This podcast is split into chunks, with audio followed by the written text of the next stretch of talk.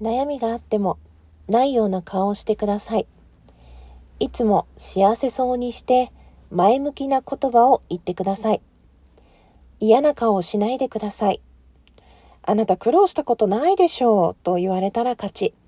顔とかいう言葉が苦労に負けてない。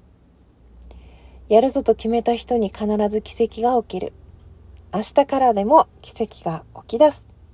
本日紹介したのは斉藤ひとりさんという方の言葉です。これなんか時々 YouTube でこの人の言葉流れてくるんだけど、ちょっと何をした人なのかよくわかんなくてごめんなさい。興味あったら調べてみてください。本日は元の投稿はないんですけど、なんかそういう感じのことを聞いたことがあって、まあ出せるんだよ。本当私もさ、悲しいこともあるし、怒ることもあるし、寂しいこともあれば、いろんな気持ちにはちゃんとなるんだけど、でも、ま基本はお母さんだから、ニコニコお迎えしてあげたいなっていうのがメインで、なんかその延長線上で、私割と穏やかな日々を送ることができているので、こうライブとかもね、来てもらった人にのんびりしてもらいたいなって、居心地のいい場所でありたいなって、まあ、誰かの居場所になりたいっていうことはずっと言ってるんですけど、まあ、それってもう、大昔自分が小学校、中学校ぐらいの時からなんかちょっと大人びていて、他のグループにはなかなか入れなくって、先生にくっついて回って、何て言うのかな。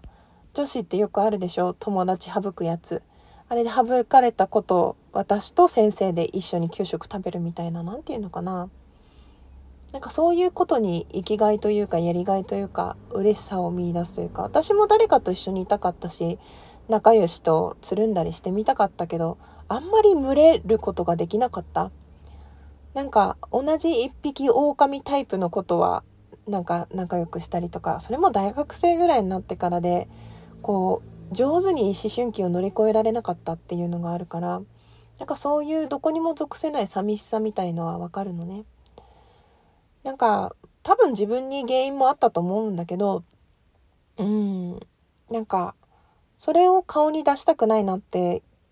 思っていて、まあ、時々はねライブで泣いたりもするし悲しかったこんなことが嫌だったっていうことも言うし人を選んでさこういうことあってちょっと辛かったんだとか聞いてもらうこともあるよ。だけど基本的には顔に出さないなんか悩んでなさそうに見えるとかそういう相談をされる側の人になりたいなって思っていて。うん。なんかこの人の言葉を見た時にああなんかそれっていいことにつながるのかなってちょっと嬉しくなりました。まあね信じてもらえないっていうかなんか相手に伝わらないことあるよ。なんか私が悲しい思いをするとか傷つくとかなんか傷つかない人に思え思われてんのかなとか怒らない人だと思われてんのかなみたいにうっすら思わないわけでもないけどでも相手と同じ土俵に立ったら終わりだと思っているので負けず嫌いなのかなそういうところでは分かんないけど。うんこれからも顔には出さずに穏やかな人生を送っていきたいなと思います。大抵のことはどうにかなるからね。うん。自分の中で消化できるものはしていきたいなと思います。それでは最後まで聞いてくださってどうもありがとうございました。またね。